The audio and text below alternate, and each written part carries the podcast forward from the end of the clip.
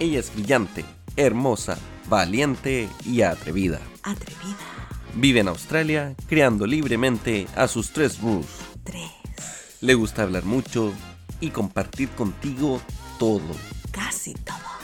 Con ustedes, Mina, el podcast. Hola, ¿cómo están? Espero que súper, súper, súper bien. Yo estoy un poquito resfriada, así que mi voz está un poco diferente hoy día, pero de todas maneras quería grabar este capítulo porque voy a estar muy ocupada en los próximos días. Y eh, decirles que ya no tengo Facebook, así que no me busquen en Facebook, no estoy ahí en esa red social porque otra vez intentaron clonar mi Facebook, robar mis fotos y todo, y intentan hablarle a la gente que está en mis contactos y la verdad que no es seguro. Eh, me gusta mucho Facebook porque acá en Australia se utiliza mucho para distintas eh, situaciones, con las conexiones con la comunidad, para buscar algo en Marketplace, etcétera. Es muy útil, pero la verdad que lo dejé de usar, no sé por cuánto tiempo, no sé si definitivo, pero por ahora eh, no lo siento seguro, así que lo dejé de utilizar y solamente estoy en mi Instagram. Así que para la gente que quiere comunicarse conmigo o quiere ver en qué estoy, además del podcast, ¿cierto? Eh, de suscribirse, les pido que vayan a mis redes sociales. Mina, el podcast es mi Instagram para que me puedan hablar directamente si es que tienen alguna pregunta, alguna consulta, algún saludo, lo que sea. Y dicho eso, mucha gente, bastante gente me ha preguntado y me ha dicho, oye, ¿cuándo vas a hablar de ti? ¿Y cuándo vas a hablar de tu experiencia como mamá en Australia? Y todo eso, me interesa saberlo. Así que hoy día es el día. Me decidí a contarles cómo ha sido mi experiencia de haber tenido dos hijos acá en Australia y voy a hacer un poquito la comparación con mi primer embarazo y mi primer proceso eh, de, embarazo y de haber tenido un parto en Chile y todo eso. Así que, em, bueno, empezando, nosotros con mi esposo planificamos totalmente nuestro primer hijo. Em, él nació en el 2012 en Chile y lo tuvimos en una clínica que no era ni la mejor ni la peor, era como entre medio, ¿cierto? Eh, cubierta por nuestro sistema de salud, ¿cierto? Eh, la clínica Dávila. Tuvimos a nuestro hijo ahí, obviamente primerizo, sin tener mucha idea, eh, cometiendo muchos errores, muy desinformados y la verdad me imagino que a casi todos los padres primerizos les pasa, en que confías mucho en que la otra persona va a hacer su trabajo de una manera idónea y después, cuando pasa el tiempo, te das cuenta que las cosas no fueron eh, como debieron haber sido, ¿cierto?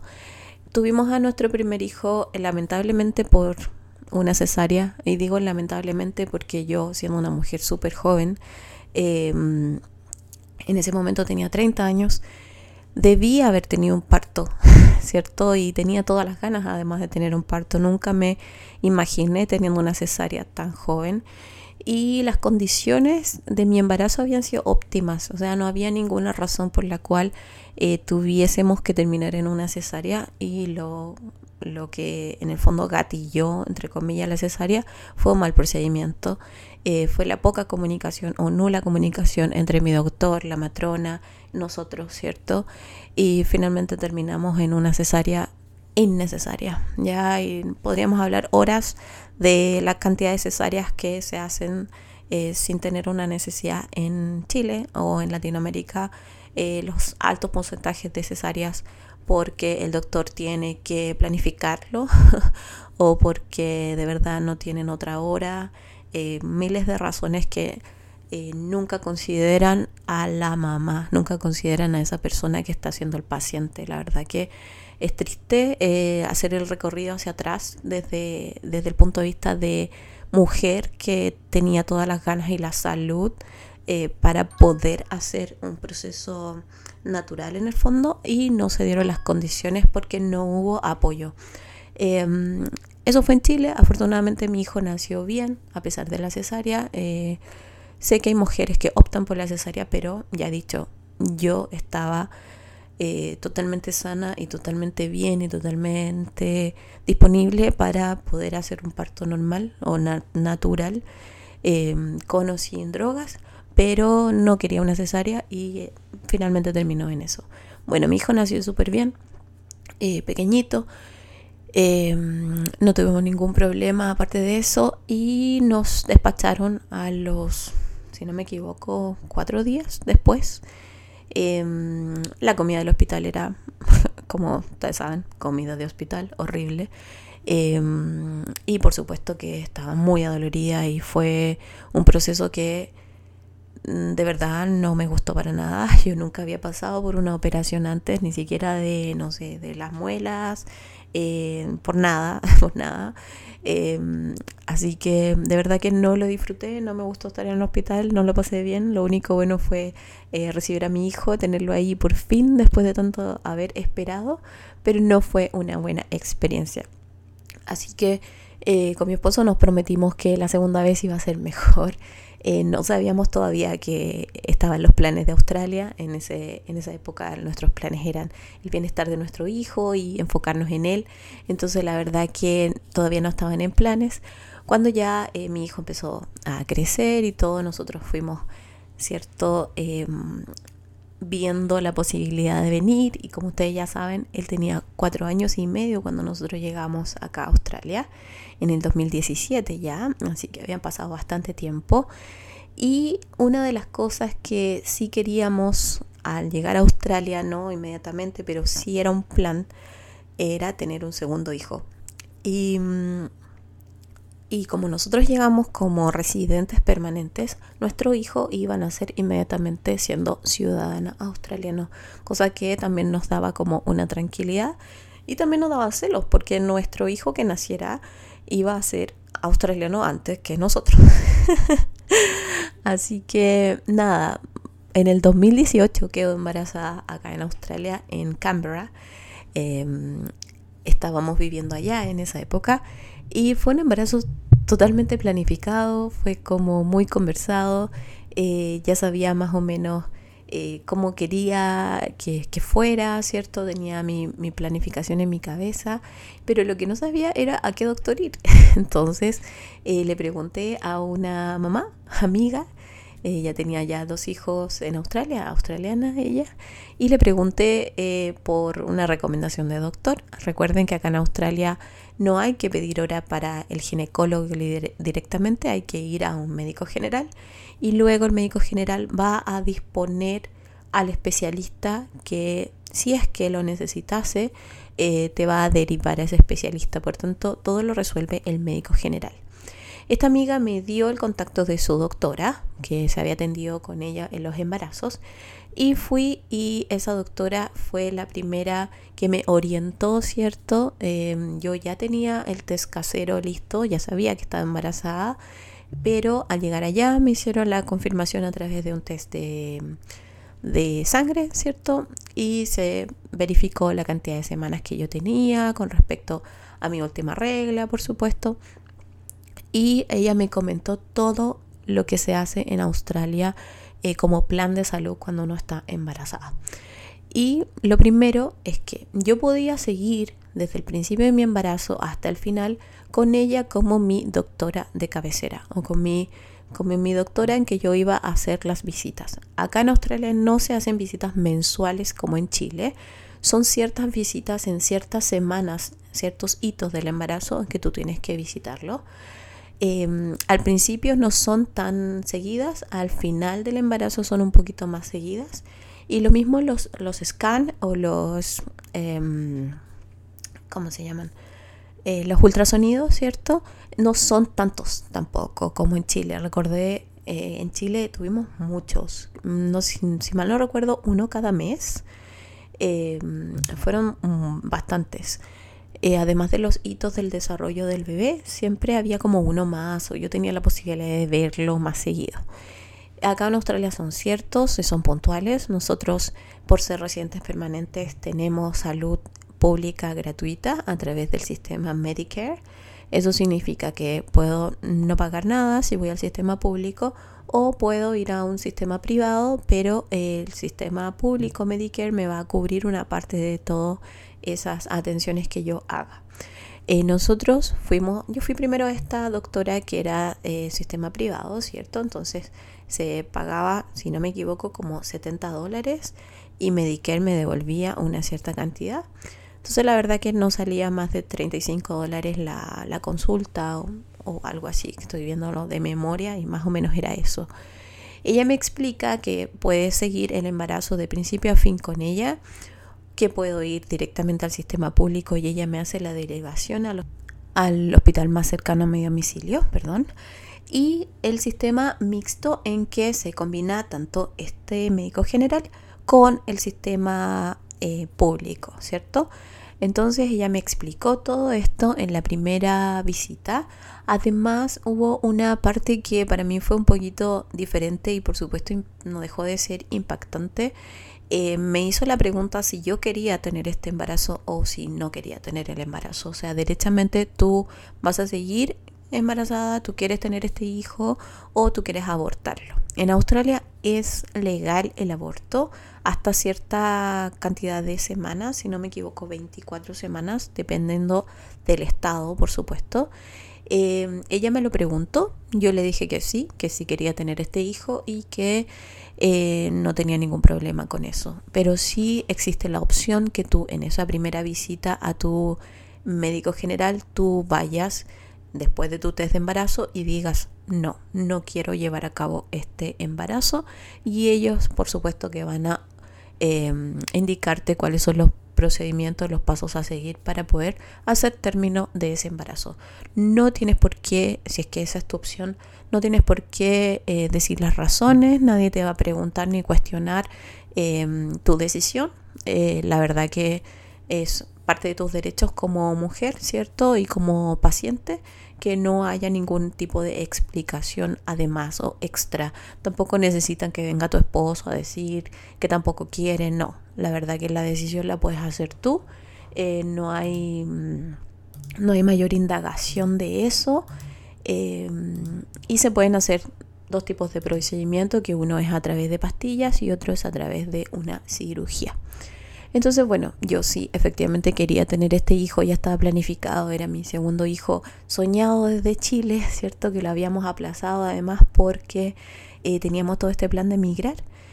Y había llegado este momento, estamos muy contentos por supuesto, no teníamos idea cómo iba a funcionar esto, cómo, cómo era el sistema, ¿cierto? Así que fue primordial esta primera visita con eh, ella como médico general para ir orientándome con respecto a todo lo que iba a pasar.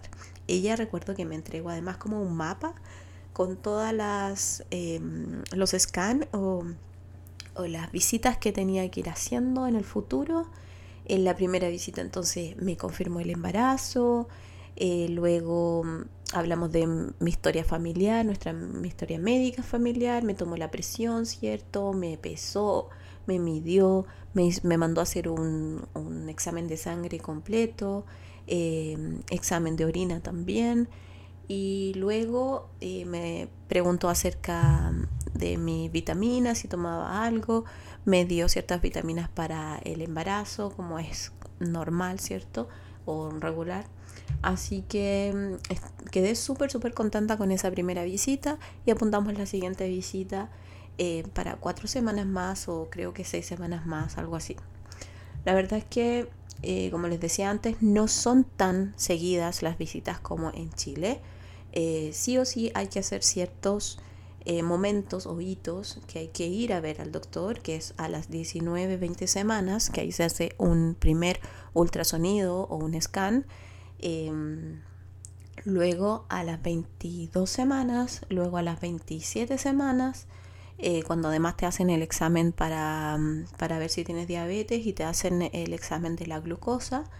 Y a las 28 semanas después eh, tienes nuevamente otros exámenes de sangre, de orina, te hacen un chequeo completo en el fondo.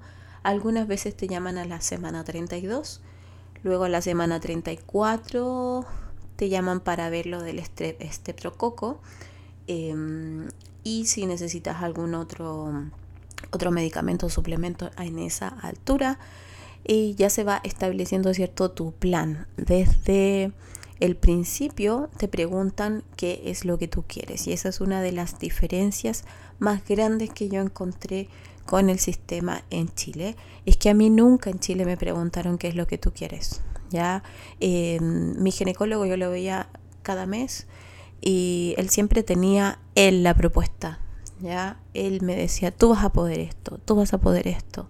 Pero la verdad que no recuerdo que él nunca me haya preguntado qué es lo que tú quieres. Y acá fue todo lo contrario. La primera consulta que yo tuve fue qué es lo que tú quieres, qué es lo que tú tienes en mente para este bebé, para traer a este bebé al mundo. Tú consideras tener una cesárea porque ya tuviste una cesárea antes, o tú quieres intentar un VBAC, que es un parto vaginal después de una cesárea, o quieres eh, usar drogas o no quieres usar drogas. Todo eso fue organizado y me fue preguntado desde el principio. Y cada vez que yo me reunía con un eh, profesional de la salud eh, con respecto a mi embarazo, siempre me preguntaban qué era lo que yo quería cuál era mi plan. Entonces ese plan queda ahí y puede ser modificado en cualquier momento. Yo pude haber dicho, ¿saben qué? Quiero parir en el agua eh, y que, no sé, eh, me canten unos niños mientras estoy tratando de tener a mi hijo. Y la verdad que ese plan pudo haber sido muy loco, muy soñador o lo que sea, pero era mi plan y me lo respetaban y me lo anotaban ahí, con los detalles y todo. Em, si yo quería usar aromaterapia, podía. Si yo quería mm, intentar un parto natural, eh, sin epidurales, sin ninguna droga, yo podía. La verdad que para lo que tú quisieras como mujer, em, como tú, la intención que tú tuvieras, era respetada, independiente de que pudiera pasar cualquier cosa durante el proceso que te indicara médicamente que no era posible lo que tú querías hacer. Eso era diferente, pero sí al principio me preguntaron y tuve mi plan y todo. Yo lo primero que dije es, me encantaría vivir la experiencia de un parto, porque no lo pude vivir. Entonces em, me preocupaba mucho el tema de que después de una cesárea, mm, bueno, no sé si la vieja escuela o quién, pero en mi cabeza estaba la idea de que si ya tuviste una cesárea tienes que por obligación tener otra y estaba totalmente equivocada, ya, y eso lo aprendí acá. Eh, sí era posible tener un parto eh, después de una cesárea.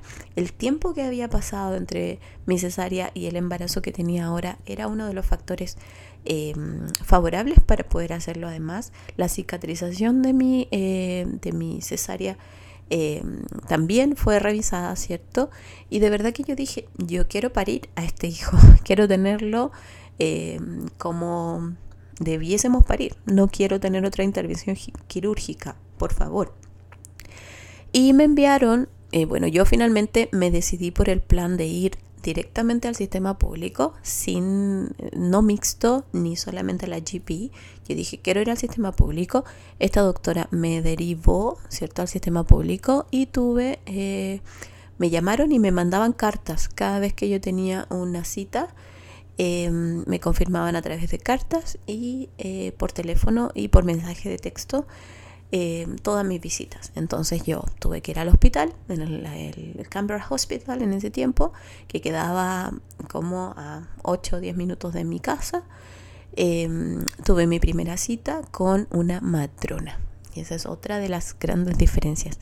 Acá las matronas son muy importantes y ellas van a llevar eh, tu embarazo ellas son las que eh, son las protagonistas del embarazo y tiene todo el sentido del mundo. De verdad que me sentí muy acogida con la primera matrona que me tocó. Eh, inmediatamente en el, en el mesón me dijeron, ¿te gustaría tener una matrona estudiante en práctica que son de cuarto año, están terminando de, estudiar y ellas tienen que hacer ciertas horas con, con ciertos casos. Eh, ¿Te gustaría? Y yo dije, sí, ¿Por qué no? Por supuesto. Em, así que me asignaron, pasaron como dos semanas desde esa, eh, desde esa pregunta y me asignaron a una matrona, estudiante en práctica. Y de verdad que fue la mejor decisión que pude haber tomado, porque fue como ir con una amiga a todos los, eh, a todas las consultas médicas que tuve. Ella estaba ahí siempre. Em, su trabajo era, en el fondo, acompañarme desde eh, ese momento, que yo estaba recién embarazada, hasta que mi bebé tuviera siete semanas de nacido. Así que fue una experiencia maravillosa, de verdad, haberla tenido conmigo. Eh, yo la podía llamar cuando fuera. Em, una mujer maravillosa de verdad, ella tenía hijos también, entonces era muy fácil para mí comunicarme con ella y decirle lo que me pasaba. Em, entraba todas las consultas conmigo. Siempre me preguntó si quería entrar, si podía entrar, si no. Yo de verdad que me sentí muy cómoda y muy segura y como les digo, era como una amiga, así que estaba feliz de que ella estuviera acompañándome y, estaba ahí, de verdad que estaba ahí involucrada con todo. Ella como se conocía el hospital y ya había estado con otras em, clientas ahí, clientas, no, pacientes, perdón, eh, ahí en el hospital, me mostró desde el día uno que la conocí eh, las, las habitaciones, fuimos a dar un recorrido por el hospital, me mostró todas las, todas las dependencias, entonces eso también me hizo a mí sentirme un poquito más segura o un poquito más eh, informada de cómo iba a ser, o sea, es como... yo recuerdo haber conocido el hospital, o sea, la clínica Dávila, cuando entré y, nunca antes había conocido un pabellón ni ninguno de esos salones porque no están como abiertos al público, entre comillas, o tú no puedes ir a ver la habitación. Eh, pero acá sí, acá pude entrar, eh, me mostró por supuesto las habitaciones que estaban vacías, no con otras personas, y la gente allá me saludaba, me felicitaban y me preguntaban cuándo iba a tener a mi bebé, o sea, la verdad que fue todo muy amable. Y mm, en el recorrido de mi embarazo, eh, desarrollé diabetes gestacional, entonces eso hizo que me tuviera que revisar un ginecólogo. Ahí recién a mí me derivan a un ginecólogo. Siempre había estado con mis matronas. Y digo mis matronas porque en el sistema público una de las cosas, entre comillas, no tan buenas es que puede que te cambien de matrona. Hay algunas que eh, coinciden tu matrona todo el tiempo, cada vez que vas, pero hay veces en que te va a cambiar la matrona. Entonces a mí me pasó que alcancé a conocer dos o tres matronas en todo mi embarazo, pero ellas tienen la ficha, tienen toda la información, entonces la verdad que mayores problemas no hubo y siempre hubo mucha disposición y mucha colaboración. Y la verdad que cada pregunta que yo hacía o que yo tenía como duda de algo específico, sobre todo con esto de eh, tener un hijo eh, después de haber eh, tenido una cesárea, ¿cierto? O un parto después de tener una cesárea, me mandaron específicamente junto, a mi, junto con mi esposo a una charla informativa específicamente de este tema con todas las otras mamás y papás que estaban como en la toma de la decisión de tener esta, este B-back en el fondo y nos explicaron todos los riesgos que eh, podíamos tener em, al decidir ir por una cesárea o al decidir ir por un parto eh, natural o vaginal, ¿cierto? Después de una cesárea. Eh, salimos de esa, de esa mm, reunión totalmente decididos a que queríamos tener un parto, sí o sí. O sea, el cuerpo de la mujer no está preparado para la cesárea y más de una cesárea va a agarrar un montón de otras em, enfermedades, dolores en el futuro eh, que de verdad si uno se los puede evitar, mejor evítenselo. Ya son, no piensen que es súper normal que una mujer tenga una, dos, tres, cuatro o cinco cesáreas, por favor. Eh, siempre eh, consulten bien a su médico y depende exactamente de ti, ¿cierto?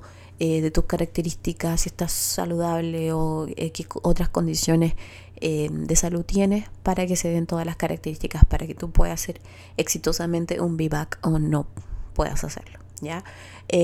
recuerdo en esa misma reunión informativa que fueron muy detallados, muy específicos, Em, de verdad que salimos como fascinados con el nivel de profesionalismo que había. Hablamos también de la diabetes gestacional en ese, en ese tema porque una mamá preguntó, ella estaba con insulina em, con su diabetes y ella efectivamente por sus características em, tenía otro plan diferente al mío o al de otras mamás. Entonces era todo era muy respetado con respecto a los planes que tú tenías. Y cuando a mí me diagnostican esta diabetes gestacional, eh, dos semanas después de que me dijeron, sí, usted tiene diabetes, me llaman de eh, otro hospital y me dicen, tienes una appointment, una cita para venir a la escuela de diabetes. Y yo así como, ¿qué es la escuela de diabetes? bueno, fui a, ese, a esa cita y efectivamente era una escuela, porque nos explicaron exactamente qué era la diabetes, por qué daba la diabetes gestacional, qué había que comer. Estuvimos con una nutricionista, estuvimos con eh, ginecólogo, por supuesto, eh, y con las matronas. Eh, pudimos pudimos resolver todas las dudas, eh, nos enseñaron en el fondo de pe a pa lo que significa tener diabetes gestacional y cómo cuidarnos y, cómo estar mejor en el fondo, em, en qué casos tenías que tomar ciertos medicamentos, cierta cantidad, en qué casos ya tenías que ir a la insulina. Y la verdad que fue una mañana totalmente informativa, educativa Em, eso no tuvo ningún costo para mí, eso todo fue cubierto por el sistema público y éramos como nueve mamás que estábamos en la misma situación, en las mismas etapas del embarazo, habíamos recién em, descubierto que teníamos diabetes gestacional, entonces además que conversamos y compartimos experiencias y eso fue eh, la verdad muy, muy, muy bueno. Y además de eso nos entregaron inmediatamente la máquina para poder eh, medirnos, ¿cierto? Hacernos nuestros test de sangre cuatro veces al día, teníamos que hacerlo. Eh, nos enseñaron cómo se pinchaba el dedito, cómo se utilizaba la máquina, cómo se leía la máquina, cómo se registraban ciertos los números que íbamos obteniendo de nuestras mediciones, todo. Y nos regalaron esa máquina. Entonces como yo al final de eso dije, eh, ¿esto es para mí? Sí, me dijeron. Eh, tengo, ¿Y cuándo tengo que pagarlo? No, no tiene que pagar nada, la máquina es para usted. Y además eh, quedábamos inmediatamente eh, inscritas en un sistema que es como el registro de, no suena tan bonito, pero de diabéticos nacional de Australia. Y con esa tarjeta eh, tú vas a la farmacia a comprar las tiritas de la máquina, que a un precio ridículo, no pagué más de un dólar por caja de cada una de, de estas tiritas. Eh, por pertenecer, ¿cierto?, a este como, entre comillas, club de diabéticos nacional. Así que nada, salí súper contenta, eh, muy satisfecha también de, de, todo lo que había aprendido en ese minuto, en, ese, en esa charla informativa y me sentí muy acompañada. Yo diría que una de las grandes diferencias con mi primer eh, mi primera experiencia como mamá fue que estaba súper acompañada y que cualquier cosa que yo necesitara siempre iba a tener dónde llamar y siempre iba a haber alguien que iba a estar ahí para responder mis dudas, mis preguntas, mi, mm, todo, aunque fuese una cosa absurda, iban a estar ahí. ¿ya?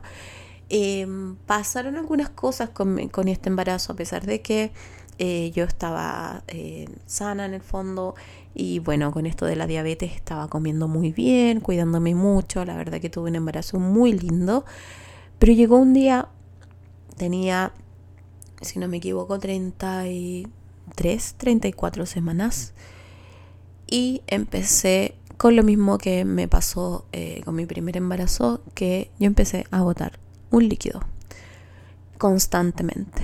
Entonces, em, por supuesto que fue de cuidado, por supuesto que pregunté.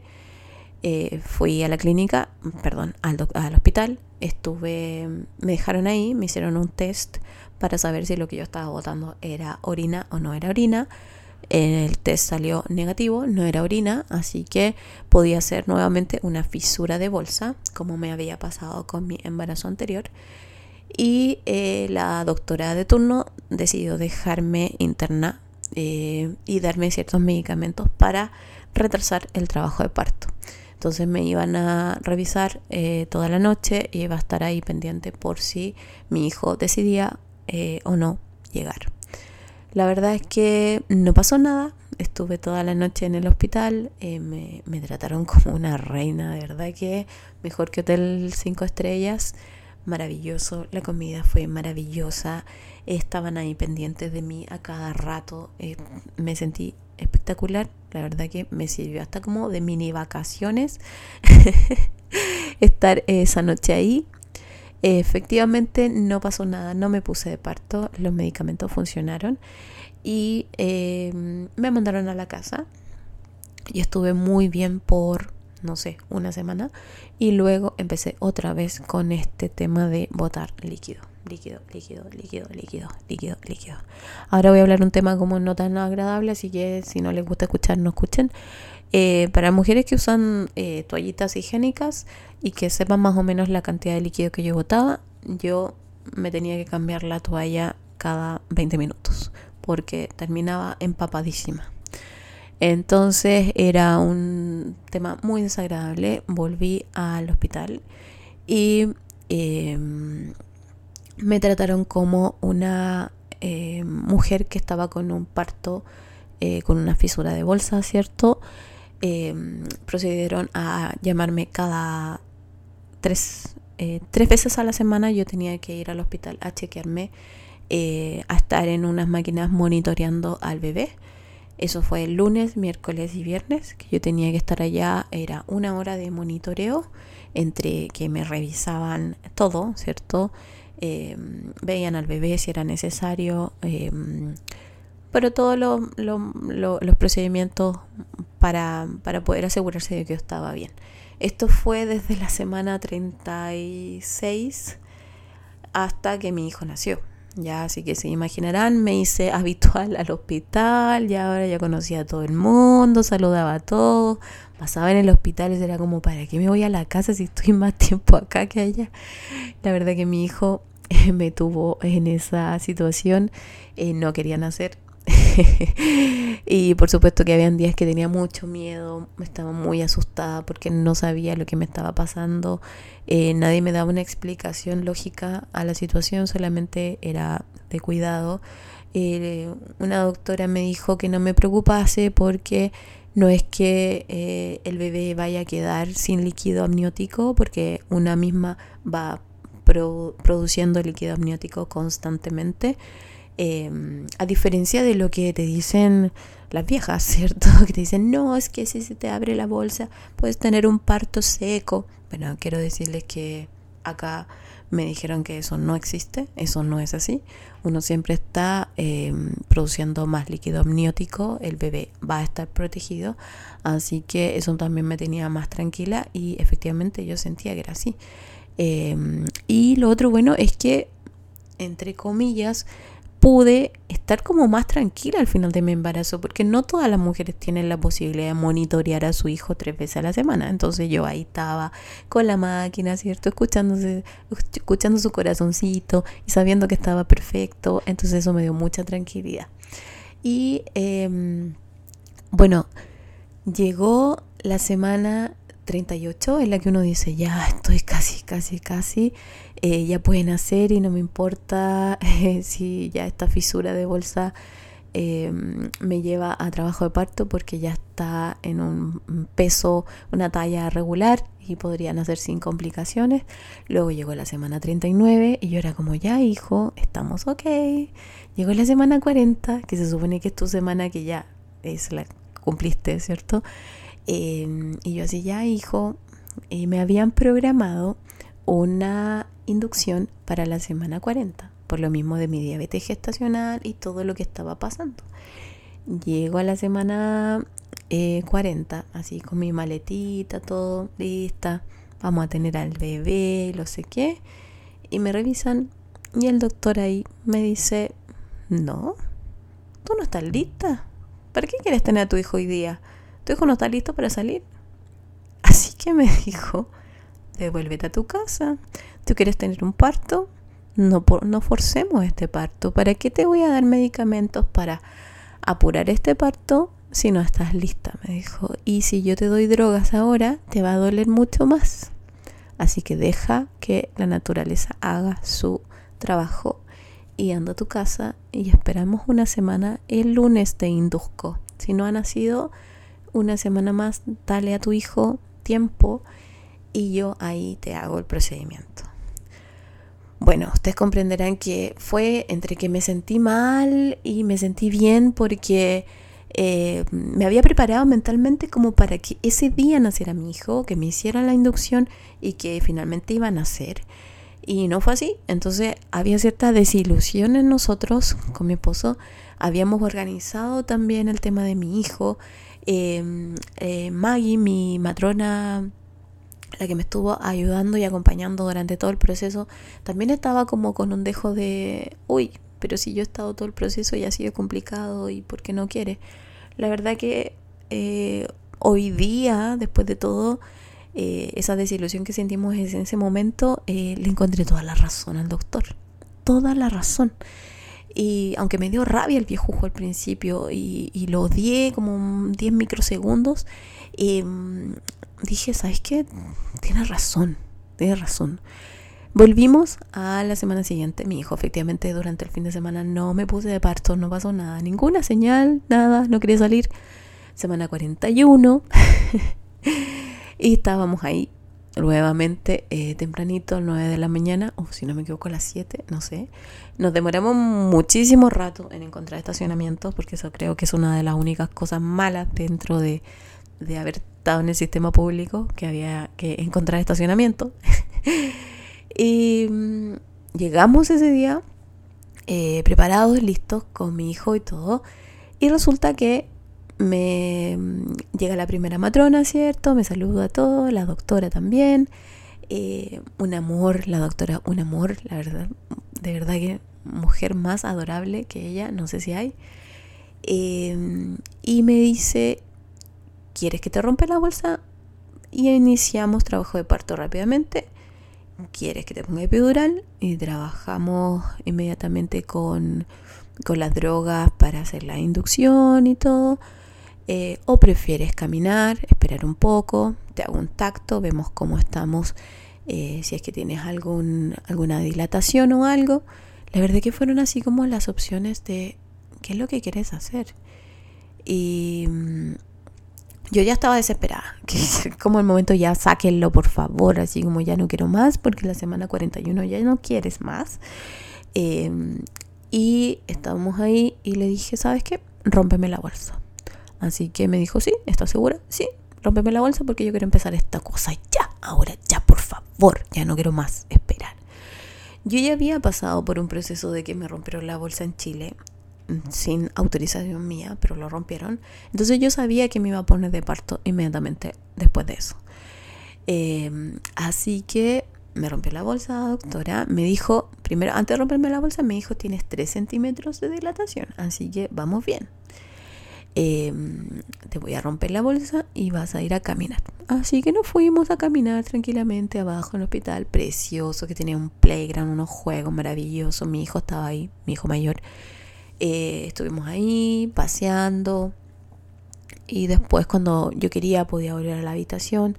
La habitación era no era una habitación partida, era mi habitación, tenía una tina maravillosa por si quería ponerme en el agua, no para tener el hijo, eso sí me lo indicaron, que no recomendaban tener partos en el agua, pero sí usar el agua o la piscina para relajarte, ya para los momentos previos eh, para pasar las contracciones en el agua ni un problema, pero no para tener el bebé en el agua.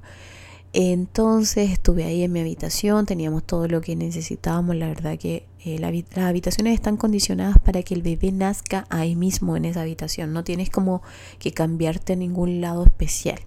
Está todo acondicionado ahí para recibirlo, está la cunita ahí, todo perfecto para que todo el proceso se haga en esa misma habitación.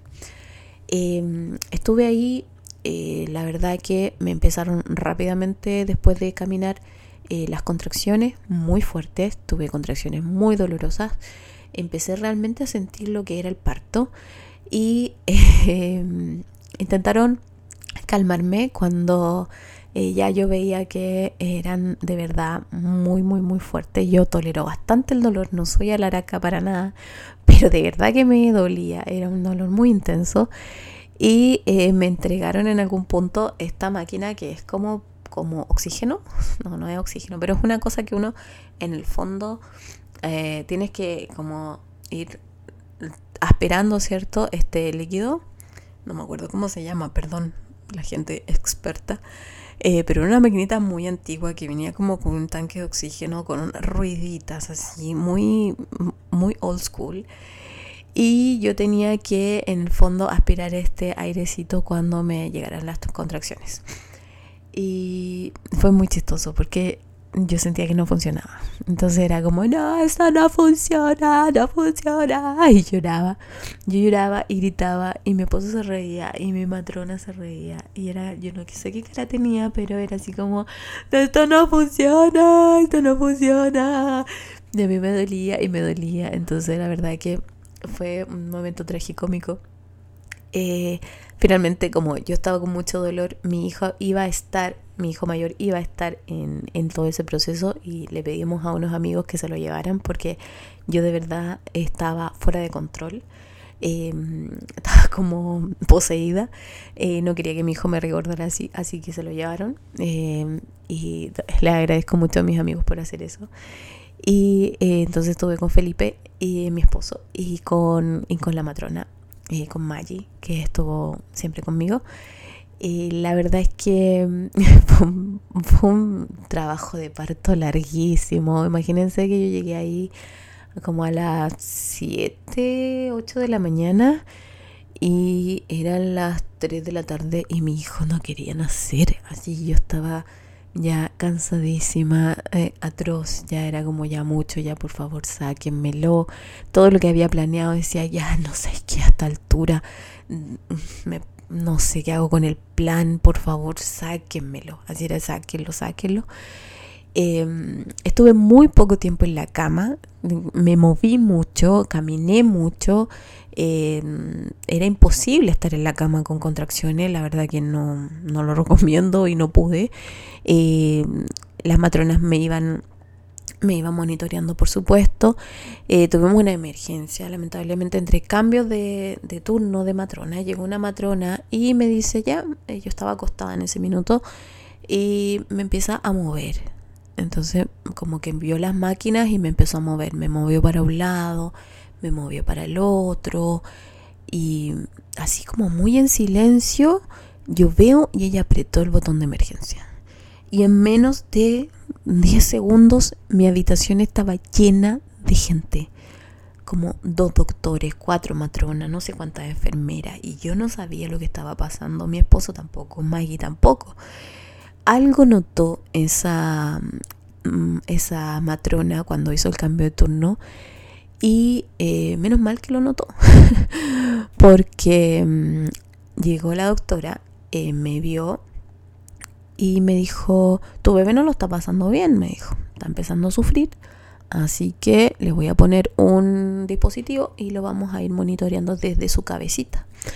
Así que me pusieron eso y luego me dice, está full, está full dilatada, está 10 centímetros dilatada, pero la cosa es que tu bebé está en una mala posición, entonces no lo podemos sacar. Eso me lo explicó así y me dijo, lamentablemente vamos a tener que llevarte a pabellón y vas a tener que tener una cesárea. Ustedes se imaginarán que yo después de todo el trabajo de parto que tuve todo el día, con dolores, con, con mi cabeza mentalizada desde el día uno en que supe que estaba embarazada, que yo quería tener un parto y quería parir y quería pujar, y esa había sido mi elección y ahora al final de mi embarazo me estaban diciendo que iba a tener que terminar en una cesárea. Así que nada, estaba súper desilusionada, muy triste. Ya era muy tarde la noche y prepararon todo. Em, me pusieron epidural. Eh, me encantó, me encantó. La mejor droga de la vida. Eh, todavía me acuerdo de ese anestesiólogo, em, Muhammad. me dijo, hola, soy Muhammad, vengo a quitarte el dolor. Y así fue, lo amé, lo adoro hasta el día de hoy. Toda la contracción y todos los dolores que tuvo se me fueron. Em, y además me pasó como una cosita así como para apretar. Entonces como cada vez que yo quisiera más dosis, yo tenía que apretarlo. Entonces era fantástico maravilloso, no sentía nada, absolutamente nada. Y yo ahí estaba yo, me estaba preparando para ir a pabellón, me llevaron a pabellón y yo, bueno, soy creyente, eh, no fervientemente, pero en el camino a pabellón iba rezando y pidiendo que por favor mi plan eh, se llevara a cabo, que yo había deseado mucho pujar por mi hijo y que no quería otra cesárea. Yo no quería otra cesárea. Llegamos a pabellón, estaba un equipo de enfermeras listas para revisar a mi hijo cuando naciera y estaba la enfermera jefe del hospital, la eh, ginecóloga jefe del hospital o la matrona jefe del hospital, eh, dirigiendo al doctor de turno. Entonces, eh, Maggie, mi midwife, que estaba, que había estado desde el principio, la, la estudiante en práctica, ella se puso en mi mano izquierda a tomarme la mano y ella estaba ahí en mi oído dándome el apoyo yo creo que toda mujer que está en esa situación necesita. Ella a pesar de mm, no sé, del no sé, del, del poco tiempo que nos conocíamos, nos conocíamos, bueno, hace unos meses, pero yo ya la sentía como una amiga y fue fundamental tenerla ahí, en mi oreja. Eh, todas las cosas que me dijo eh, me empoderó con una fuerza de verdad brutal. Me encantó estar eh, con ella ahí. Y mi otra matrona, la señora que se había dado cuenta de, que esta emergencia o de que mi bebé no estaba bien, ella se puso por debajo, ¿cierto? De, de, la, de la cama en el fondo. Em, cuando yo estaba con las piernas abiertas, ¿cierto? Ella se puso ahí y ella me tenía la mano derecha. Entonces, imagínense este escenario de mujeres, ¿cierto? Eh, recibiendo a mi hijo, todas, y, mi esposo también estaba, pero estaba en la parte de atrás porque él no quería ver nada, así que estaba ahí de testigo.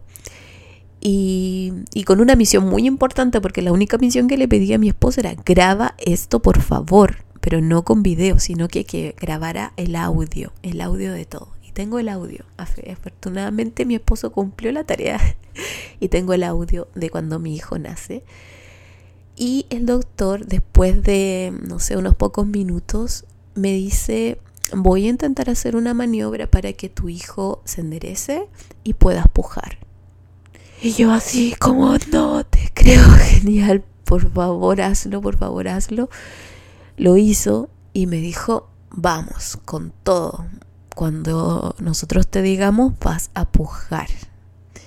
Y saben que, bueno, esto es muy íntimo de verdad, pero nunca me había imaginado estar en una situación en que te dicen puja y tú no tienes ninguna ganas de pujar, porque tú no sientes nada.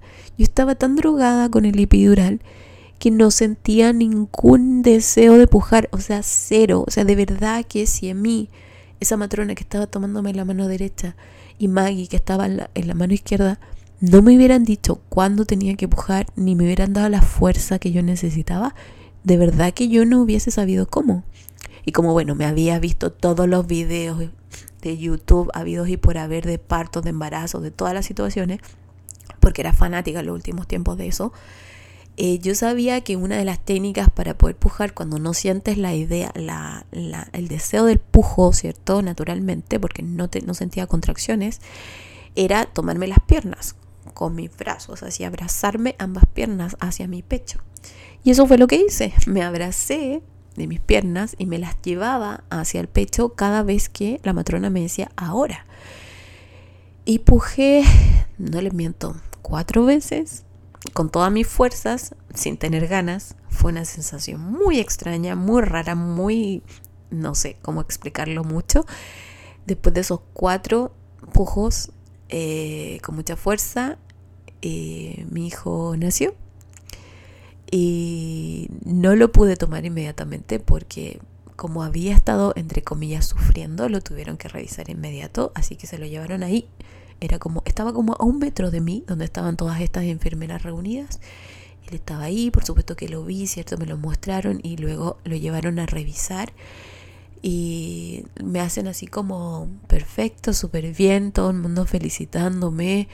Em, de verdad que me sentí una reina, como que llegué a la meta y, había ganado. Era así como una emoción espectacular. Eh, mi esposo estaba súper emocionado, súper contentos todos porque Em, él sabía también cuánto yo deseaba pujar por mi hijo, ya aunque ustedes los que están escuchando digan que esta mujer está loca, ¿cómo quería pujar?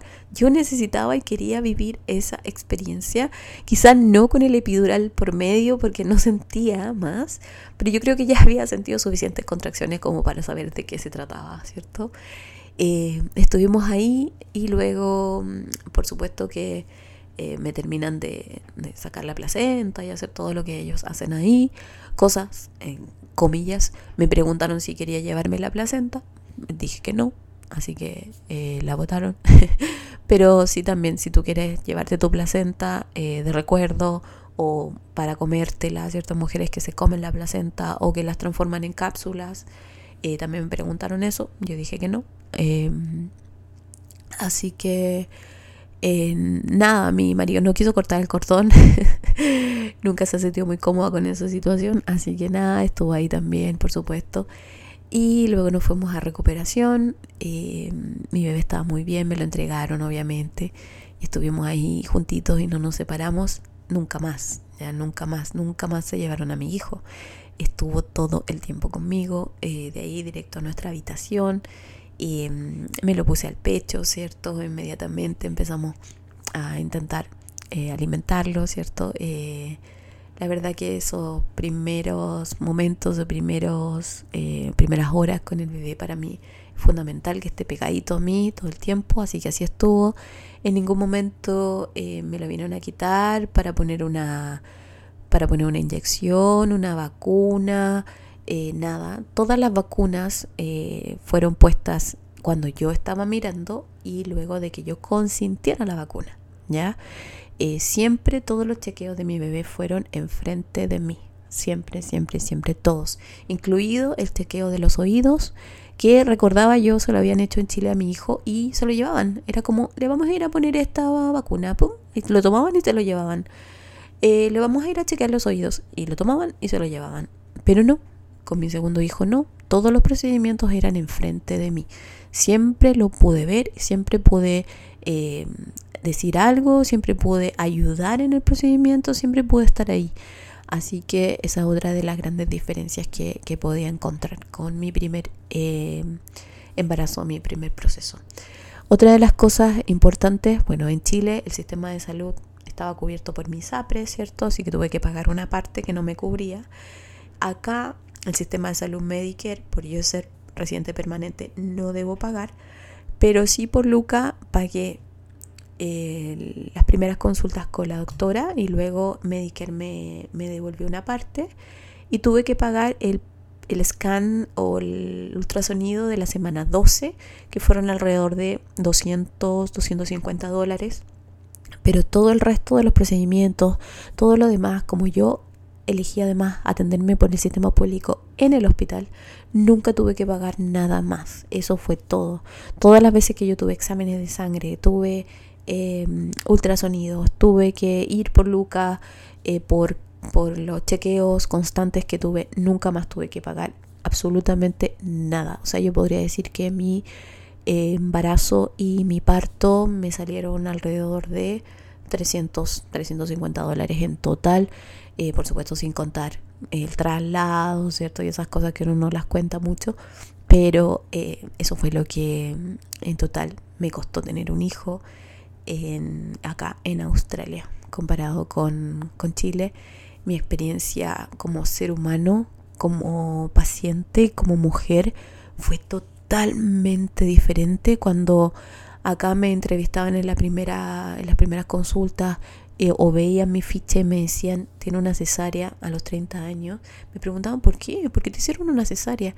Y yo trataba de explicar lo inexplicable, porque de verdad que ni siquiera en Chile se entendía por qué me habían hecho una cesárea. Y me decían, claro, lo que pasa es que en esos países eh, hay una tendencia demasiado grande a tener cesáreas que no se necesitan. La verdad es que es lamentable. Acá muchas veces los doctores y las matronas me decían, eh, sí, llegan muchas mujeres latinas con cesáreas que no, tienen explicación, me dijo. Así que eh, decepcionada, triste por ese, por ese lado, por sentir que, em, que el sistema era malo, ¿cierto? Que no había mayor información tampoco de parte mía. Eh, primerizo también, que uno equivoca, se equivoca mucho, comete muchos errores. Em, bueno, pero bueno, esta segunda experiencia como mamá en Australia fue en Canberra específicamente y en el sistema público. Yo deposité toda mi confianza en el sistema público y de verdad que nunca tuve que esperar, nunca tuve que hacer una fila. Eh, siempre los doctores estaban ahí, las matronas estaban ahí, siempre tuve mucha disposición, mucha amabilidad, de verdad que me sentí siempre, siempre muy acogida sé de historias de gente que ha venido acá a Australia y que dicen que el sistema público es malo y que les pasó tal cosa o que tuvieron que esperar mucho tiempo, no es mi eh, experiencia, de verdad, no tengo nada malo que decir. Em, podríamos cuestionar, ¿cierto? Esto de qué pasó finalmente, em, era una fisura de bolsa, qué era lo que estaban votando. Esa situación pudo haber sido cuestionable, pero todo se hizo con el procedimiento que em, era el adecuado en el momento. Y, y, claro, lo único que no fue tan bueno era que me programaron, ¿cierto? Para un día y que el doctor dijo no. Entonces eso fue como una decisión de, de él, ¿cierto? Em, pero también con mucho con mucha propiedad y con, propiedad, con la propiedad que habla un doctor que sabe, ya él sabía, a pesar de que yo estaba enojada en ese minuto, él tomó la mejor decisión y de verdad que le agradezco muchísimo porque yo tuve una inducción el, un día lunes, ¿cierto? La inducción real en el fondo y mi hijo se demoró tanto en nacer que pasó al día martes, o sea, nació en el fondo en las primeras horas de la madrugada del siguiente día, desde que yo estaba ahí. Eh, alrededor de la una de la mañana y nació coincidentemente el mismo día que mi hijo, mi primer hijo. Así que eh, fue el universo em, otra vez diciéndome y mandándome ciertas señales. Em, mi segundo hijo nació exactamente el mismo día que mi primer hijo y eso marca una situación súper especial, muy linda, con seis años de diferencia exactamente mis dos gemelos de embarazos distintos. Em, así que nada, ha sido muy especial, es muy loco eh, que ellos compartan cumpleaños. Ahora, claro, no tenemos problema porque son ambos son pequeños. Pero me imagino cuando sean grandes voy a tener un problema porque ambos me van a pedir la casa para hacer el carrete, la fiesta. Y ahí sí que no sé qué voy a hacer. La verdad que por ahora todo se maneja bien. Eh, y mi tercer embarazo, que creo que lo voy a dejar para otro audio porque está demasiado largo, voy a dedicar un capítulo especial a mi hija.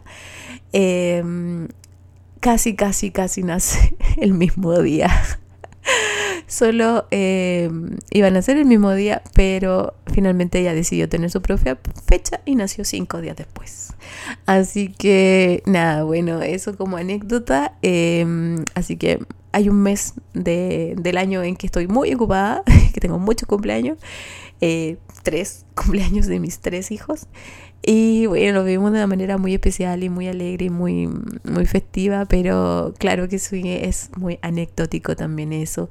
Y bueno, mi Luca es un niño feliz, es un niño muy lindo, muy valiente, muy divertido. Él desde que nació está con una sonrisa en la cara y él sigue siendo así.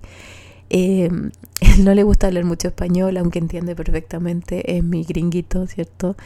y es muy divertido y nos, nos trajo eso que nos faltaba en nuestra familia, a desordenarnos un poco, a ayudar a su hermano en ciertas cosas, eh, ha aprendido, ¿cierto? Mi hijo mayor a ser hermano mayor, que es un rol muy importante también y lo lleva con mucho orgullo. y este Luquita que nos vino a, a dar pura alegría y pura dicha y pura, pura buena onda, de verdad. Eh, es un crespo loco, maravilloso eh, lo amamos mucho y bueno, se los voy a dejar hasta ahí. Eh, la próxima les contaré acerca de mi hija, eh, que también nació en otras condiciones diferentes y nació en otra región, porque ella sí nació en Queensland. espero que les haya gustado el relato, de verdad que me emocioné volviendo al, pasando por el recuerdo, ¿cierto? Y mm, muchas, muchas gracias a todas las personas que lo escucharon de principio a fin. les dejo un regalito extra solo por eso.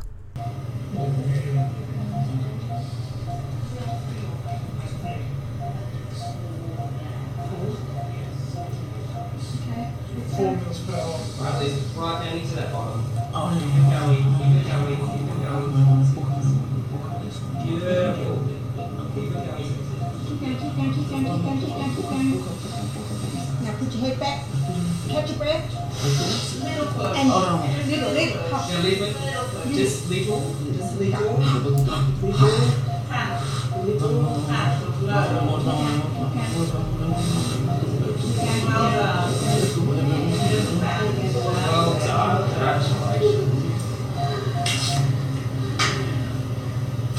Lots and lots of hair. Push, baby's coming. Baby's coming. We're this. It is a great condition. that we have to buy this one. It's okay.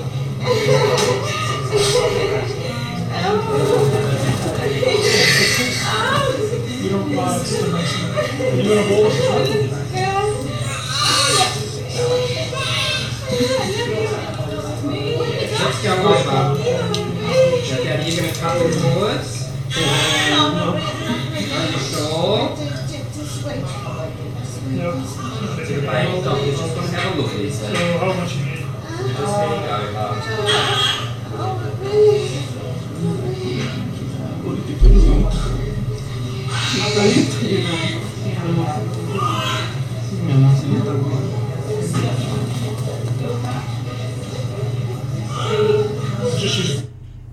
La verdad que volver al audio y recordarlo es muy emocionante, muy bonito. Así que si están pensando eh, o se van a tener bebé, graben. No necesariamente eh, la imagen, pero sí les recomiendo totalmente grabar el audio. No cuesta nada poner el teléfono y olvidar que está ahí. Eh, y de verdad va a ser un recuerdo muy, muy bonito para, para el futuro y cada vez que lo escuchen va a ser muy emocionante. Eso es todo por hoy. Que estén súper, súper bien. Un abrazo gigante. Nos vemos en un próximo episodio. Chao. Las opiniones vertidas en este programa son de exclusiva responsabilidad de quienes las emiten, pero no representan necesariamente el pensamiento de quienes las emiten. Hasta pronto.